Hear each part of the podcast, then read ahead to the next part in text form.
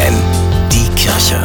Nachgedacht. Einer der schönsten Weihnachtsfilme, tatsächlich Liebe aus dem Jahr 2003, beginnt mit einem Zitat des Hauptcharakters, des englischen Premierministers aus dem Off.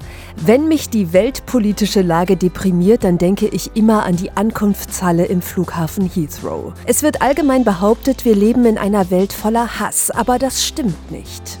Er führt dann aus, wie sehr es ihn berührt, dort überall Menschen zu sehen, die liebevoll miteinander umgehen, wenn sie sich wieder begegnen. Und er schließt mit den Worten, tatsächlich sind wir überall von Liebe umgeben.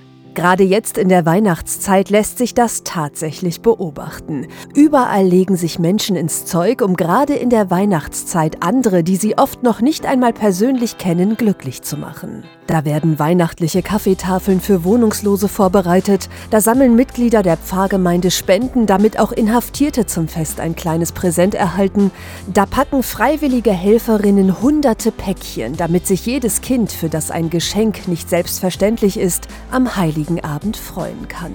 Und wenn man sie fragt, warum sie das tun, heißt es fast immer ganz bescheiden, ach, das ist doch nur eine Kleinigkeit. Eine Kleinigkeit vielleicht, die aber in Summe viel bewirken kann. Deshalb an dieser Stelle mal ein großes Dankeschön an alle, die gerade auch, aber nicht nur in der Weihnachtszeit tatkräftig mithelfen, den Eindruck zu widerlegen, wir lebten in einer Welt voller Hass. Stefanie Behnke, FFN Kirchenredaktion.